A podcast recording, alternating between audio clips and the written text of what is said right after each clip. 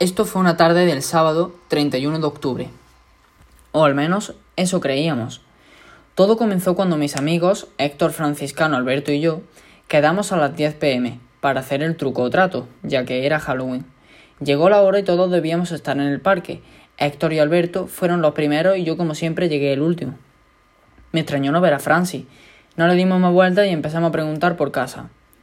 Mi reloj Marcaba las once, así que decidimos parar. Este año la gente no quería colaborar.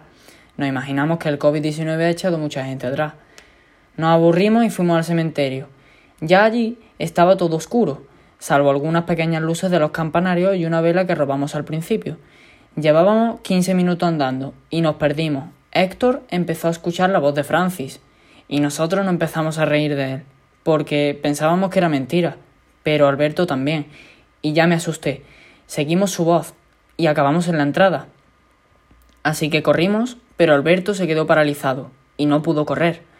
Cuando nos dimos cuenta, Alberto ya no estaba y Francis estaba detrás de nosotros.